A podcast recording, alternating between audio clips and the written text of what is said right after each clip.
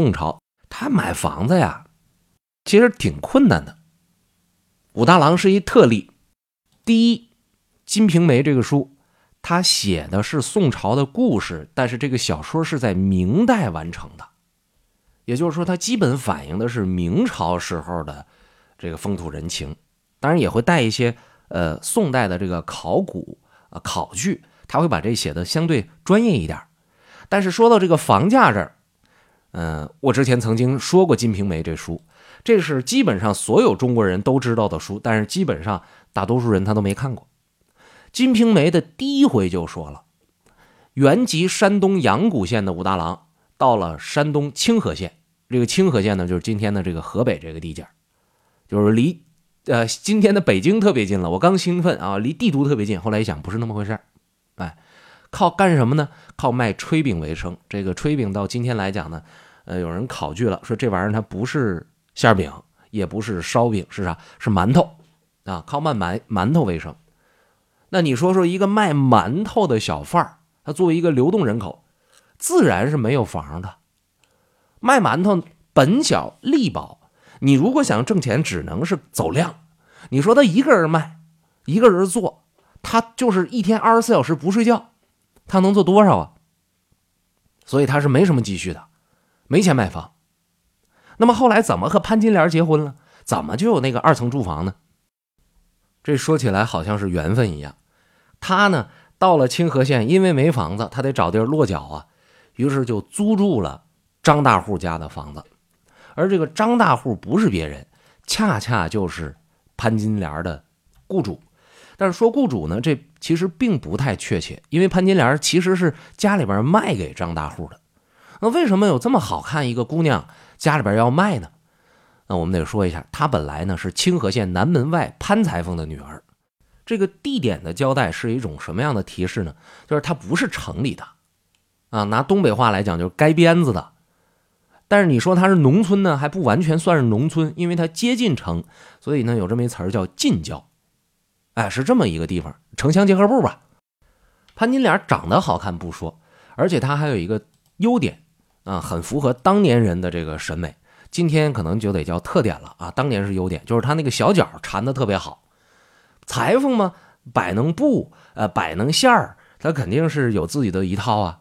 所以这个裁缝呢，手很巧，把自己的姑娘这个脚啊绑的非常的好看啊，非常的规整。按理来说，我们现在这么想，一个裁缝，他算是一个很成功的手工艺人，他还有技术。小家庭呢，不能说是中产，但是起码小康差不太多。不过发生了一个意外，潘裁缝染上了重病，啊，又没有医保，又没有钱买药，所以很快就走了。走了之后，扔下老婆孩子。那么我们知道呢，在过去的这个。呃，人们的这价值观里边啊，是其实一个男人外出赚钱去养家，这个男人赚的多，我们家庭里边就生活的好一点；赚的少，我们家庭这生活呢就差一点，没有什么太多的例外。虽然说宋朝的某些呃手工业呀、某些商业挺发达的，但是女人真的独挑大梁出来独当一面的这个事情还并不是特别多，尤其是像潘裁缝家里边这样，是老公他可以。所以媳妇儿基本上是一个全职的太太，但是全职太太今天我们知道她有一个弊端，就是老公一旦出点什么问题，这个太太容易傻，这不结果吗？潘金莲他们家就出现这个事儿了，哎，妈妈很意外的就成了寡妇，寡妇就生活不下去了，那怎么办？没招没落的就把女儿给卖了，卖给谁了呢？就卖给张大户了，啊，卖了三十两银子，然后潘金莲。卖给人家干啥呢？那啥也不用说呀，让你干啥你都得干。哎，最初的工作呢是安排在张大户家里边呢当一个小的，呃，这叫住家的演员，让他学习弹唱。我们从这个角度上来看呢，潘大呃潘金莲在张大户家里边的这个位置肯定是特别的低啊，而且呢这张大户家应该是很有钱的。你想想自己家里边能养得起弹唱队伍啊，自己家里边有文艺工文工团。你说这是得什么样的身家？哎，是这么一情况。结果时光荏苒，岁月如梭，转眼之间，潘金莲十八了。这姑娘本来就是一个美人坯子，到十八岁的时候，那十八的姑娘就一朵花啊，这潘金花、潘金莲啊，长得是特别好看，出水芙蓉一般。哎呀，这个张大户呢，他作为一个老财主，那什么都有，这还是我自个儿的财产，那馋的呀，就像是猫看着了鱼是一样一样的。但是最近这么些年，大伙的这个电影、电视、小说也没少看，大家也都知道，这个故事发展到这个地方的时候呢，就一定会出现一个，呃，中间拦着的女性。这通常就是这大户的原配，这个张大户呢，在《金瓶梅》里边，他也确实有一原配，于氏，啊，姓于，于氏是这意思，并不是说于氏就怎么怎么着了。这个于氏啊，作为张大户的原配，他的年龄已经不小了，而且呢，嗯，他心里非常明白，我家就这些东西，你说张大户是帅哥吗？啊，他是有用花不完的钱的吗？都不是。啥都不占，岁数还大，一身臭脾气，是吧？长得还丑。你说这么一个老头子，要是有年轻小姑娘往上搭，图意的是啥呀？图的不就是我们家这些钱吗？所以他非常清楚，张大户只要出去沾花惹草，惹出点什么事儿来，肯定将来就得拿钱来摆平。那这个钱不是别人的钱呢，这是我们两个夫妻共同财产啊。虽然那时候还没有这个词儿，可是大家可以想一下，于是他这心态是什么样子的？俩人都在的时候，啊，这个老太太和这个大户都活着，说这钱是我们俩一起花。你因为你吃喝嫖赌，你花掉一些，我是不是作为老太太，我没吃着、没喝着、没嫖着、没赌着，我心疼啊，对吧？他肯定不乐意啊。那好了，说这个张大户要是死了，老太太心不心疼？那更心疼了。你死了，这钱都是我的了，我还得给你处理你那些风流乱账啊，处理你那些罗乱，那我心疼死了。好，这是张大户要是死了的话，那你说这老太太老于氏要是没了，心不心疼？更心疼啊！哦，当初攒下这些钱来，是我跟你老张头子，咱们俩苦苦哈哈的变成了大户，对吧？那这钱有我一半啊。结果我先一步你走了啊，我在你之前我先走了，你拿我跟你一块攒下来的钱，你出去泡妞去，你出去装钻石张老五去，那心里就不平衡。总而言之，就是一句话，他这个钱就是不想往外花，那不想往外花，那就得把所有张大户可能犯错误的可能性给封死，就是不让张大户出去占星去。那你说能不能沾着呢？那是不可能沾不着的，只不过没那么轻易罢了。而也正因为他不是那么轻易的能沾着，张大户和他媳妇儿之间，他俩斗智斗勇。也正因为他媳妇儿觉得我看的这么严，你还能。舔不着这点荤腥，他更是生气了。那处理事情啊，更是呃严苛。有这么一句话嘛，说他媳妇儿凶猛如虎啊，所以张大户才不能轻易的轻举妄动。哎，这是张大户家当年在潘金莲成年的时候的一个情况。但是回头话来讲，管着归管着呀，张大户实在是太想得到潘金莲了，太馋了。这怎么办呢？哎，张大户想了很长很长时间，就一下子就想起武大郎来了。这家伙穷啊，这家伙在本地没有落脚之处啊。我给他这个落脚之处，我让他有地方遮风避雨，条件就是你得和潘金莲结婚。那其实作为武大郎来讲呢，说这个时候他跟潘金莲之间有没有什么感情？武大郎觉没觉得潘金莲是他的人？这都不好说。因为他心里特别明白这是个什么事儿啊，拿我的幌子搞一个你们优惠的地方，应该来说他心里是不情愿的。但是你又没办法呀，人穷志短，马瘦毛长，在那个时候你也没办法活得下去，就只能同意。同意之后，名正言顺的把潘金莲娶过来，然后呃，这个住在张大户的这个房子里边。但是呢，对于张大户。借着机会没事就往自个儿屋子里边跑的这个事儿，他就不能吱声，不能管了。那张大户有这个名正言顺的理由，他就可以和潘金莲呢，呃，中间就可以有这种交往。然后他的媳妇儿也不好管，因为怎么管啊？张大户说：“我收租子去，租子在哪儿呢？嗯，我有钱，就随便拿一笔挪过来，这是武大郎的租子，对吧？你于是说不了什么。”而且实际上是说，于是即便是想说，我估计老头张大户在家里边也得讲说，你看这个将来碍不着你什么事儿，这都不在咱们家里边。我出去一个男子汉大丈夫逢场做个戏，那又能怎么样呢？这可能也就把于氏给摆平了。呃，这一家子呢，就这么混混沌沌的，哎，就这么过着，就这么住着。大家注意啊，这个时候武大郎住的不是那个，呃，后来潘金莲碰着西门庆的那个小二楼，不是这么个情况，他就住了张大户家一个很普通的房子。但是这样房子的。一个设定就和我们平时所了解的《金瓶梅》里边的故事梗概不一样了，因为无论是《水浒传》还是《金瓶梅》里边，怎么讲潘金莲和西门庆的相识呢？说潘金莲弄一什么东西，是推窗户啊，还是晾衣服啊，就把那杆就掉下来，就打着西门庆了。然后西门庆抬起头来要骂，一看，哟，好漂亮的小男小娘子啊！哎呀，这家是谁呀？从此以后就魂不守舍了，是这么回事由此呢，这网友就说。潘金莲他们家住的是个小二楼，然后就开始分析，说这个武大郎卖包子卖哎不是卖包子卖炊饼卖馒头，啊怎么就能住得上小二楼呢？那宋朝的房价太让人喜欢了，对吧？我怎么不比武大郎强？到那儿我得做一个，我得住一个四五层的大别墅。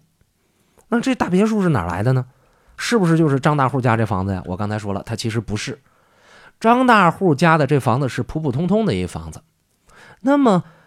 这个张大户借机会到武大郎家里边去和潘金莲幽会，然后呢，与此同时作为交换条件，让潘金莲和武大郎住在这边，他给一些经济上的资助，然后呢，呃，再作为一个交换条件呢，就是自己的老婆不在家里边闹了啊，他落得一个风流快活。说这个选择这种交易，在相当长的一段时间当中呢，是比较稳定的啊，各取所需，谁也不害谁的麻烦，但是。很快就出现了一个问题，怎么着呢？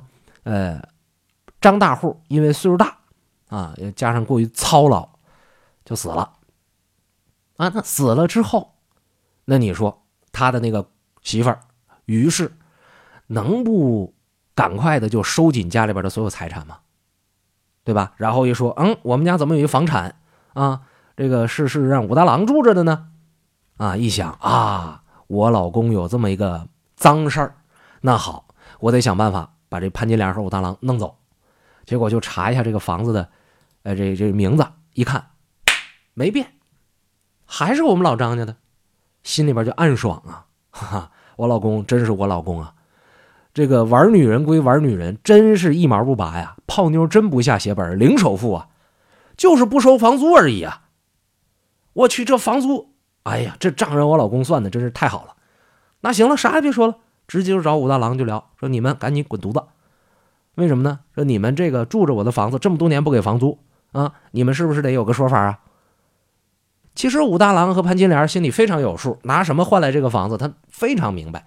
但是你说这事儿你怎么跟人家老于氏谈啊？说因为你老公怎么怎么着，所以我们我们住着你这房子，你们有没有谈谈价格呀？说你是住一辈子还是住多长时间啊？现在人死无对证啊，你想怎么说都行了，我不知道。媳妇儿可以说我不知道，现在我就知道那是你媳妇儿，我还说你媳妇儿勾引我老公呢。这是一笔乱账，算不了，算不了怎么办？那于是就借着这个由头，把武大郎一家就赶出大门了。自打这张大户死了之后，武大郎只能够在紫石街的西头先租了两间房子住下。潘金莲儿她也在心里边就想：哎呀，我不能永远跟这个矮矬子搁这搁这住啊。我们不能在一直在这儿租房子住啊！啊，他就有一天就跟武大郎就商量说，要不然我们看看改善一下生活环境吧。啊，在这儿毕竟它是一个权宜之计，它不是一个长久的一个选择。你看看，对于未来你有什么打算？像武大郎，他是在当时属于弱势群体。你想想，他这个这个憋屈的事儿，他都能都能同意。就其实他是已经在社会的很底层、很底层了。那像这种情况之下，呃，之前他自个儿这个这个这个这个婚姻生活是怎么样的？那他对潘金莲是一个什么样的想法？这些都不好说。哎，但是现在潘金莲提出这个想法呢，啊，提出说你对未来要怎么看？武大郎也不能不说呀，说我没看法，咱俩过一天算一天，不是那回事儿。啊，就讲说我们现在呀，就只能租得上房子。我虽然呢，对。未来有很多的打算，如果好了，我们买一套房。但是现在看这个收入啊，我估计我不可能了。我卖炊饼，我能挣多少钱呢？你呀，你你跟了我了，那你嫁鸡随鸡，你就嫁狗随狗吧。那这话潘金莲能认吗？啊，潘金莲就非常不高兴，那这这个不行，啊，这个这个生气啊，耍一番。当然，这个中间可能耍过 N 番，但是这个总是一个问题，总是要面对的，总是要谈的。就谈着谈着，潘金莲就给了一个建议，说我们对未来啊，要不然我们别租房了，要是买房买不起呢，我们就点一个房子吧。那么什么是点房呢？这个吧，说起来有点像古代的融资，呃，比方说啊，我想做生意啊，我差钱儿，差钱儿的话呢，我怎么能够拿来这个钱呢？哎，我有房啊。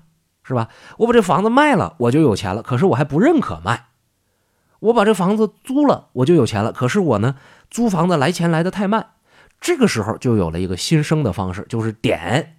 哎，我把这个房子点出去，我作为房主，我找一个愿意接受我这个点的这个人。啊，那对方呢，也是跟我面临一样的问题：租房子嫌不是自己的，买房子没钱。那好。那我就把我这个房子呢，点给你。你呢就把你的银子没有利息的给我拿来，给我房主拿来。啊，这中间是没有利息的，这是抵押款。然后呢，呃，房子谁拿银子谁使用，银子呢谁出房子谁使用，但是要约定一个期限，比方说十年。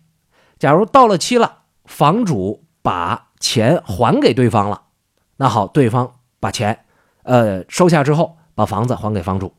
那么，假如说这个房主还不起这钱了，怎么办呢？那房子就给人家了吗？是不是？那在这笔账里边来算，怎么算都是双方合适。为啥呢？因为他要是想借这个钱，他还是觉得吧，呃，我我不认可去借高利贷，我也不认可卖房，那起码说给了他一种希望。而对于出钱的这一部分人来说呢，首先我这个钱没少，你别管有没有利息，这么多年有没有升值，没少，等于说我白住了这么些年房子。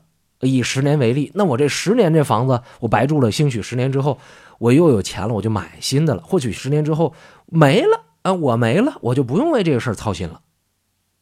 所以这是潘金莲给的建议，说要不然我们去点一个房吧。这武当郎说了，说点房是个好主意。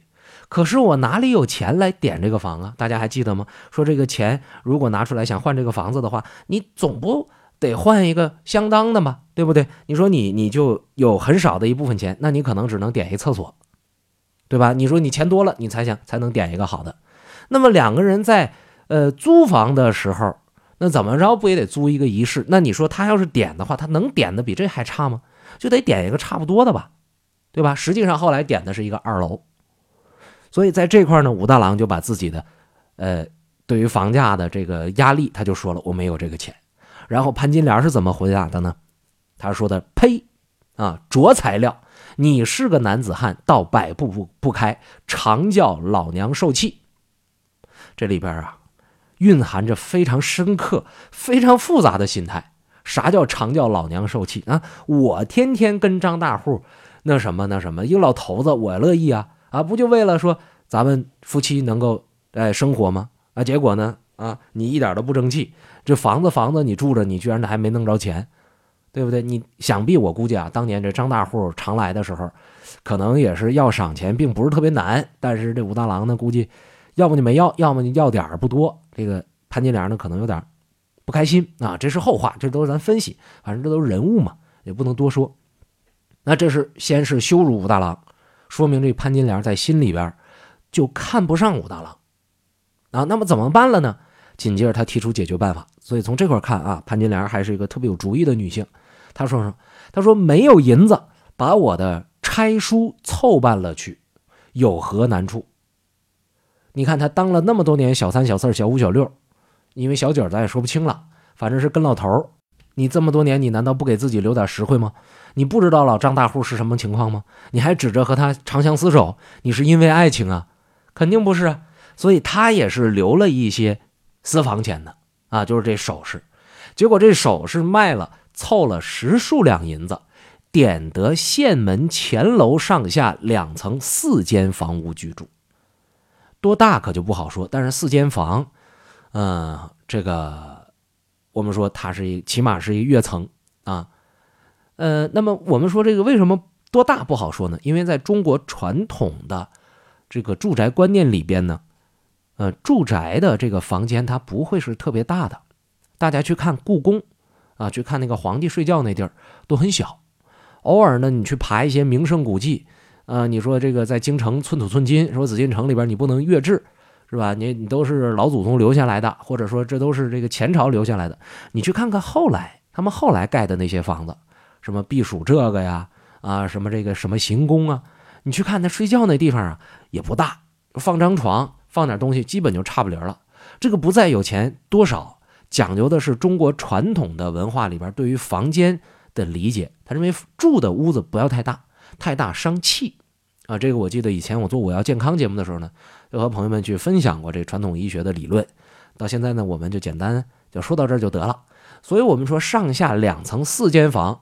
也不会特别的大，啊，也不会特别的大，而且你说就就武大郎和潘金莲俩人住，牛死了，未来可能有一孩子，那你说有一孩子这玩意儿，他也不能花太多的钱弄一大房子，谁收拾？潘金莲呗，是吧？肯定不能武大郎就出去又做炊炊饼，然后又卖炊饼，然后回来还得收拾房子，那潘金莲也不能自己给自己找活啊，哎，所以是。潘金莲的房子是这么来的，所以他站在二楼的窗户顶上一推那个窗户，才能掉下来晾衣杆，才能撂下来就是挤窗户的那个棍儿，才能砸得着西门庆。哎，这个才是，呃，潘金莲、武大郎他们作为一个这个小买卖的家庭，他住的那个房子，哎，他的这个真实情况。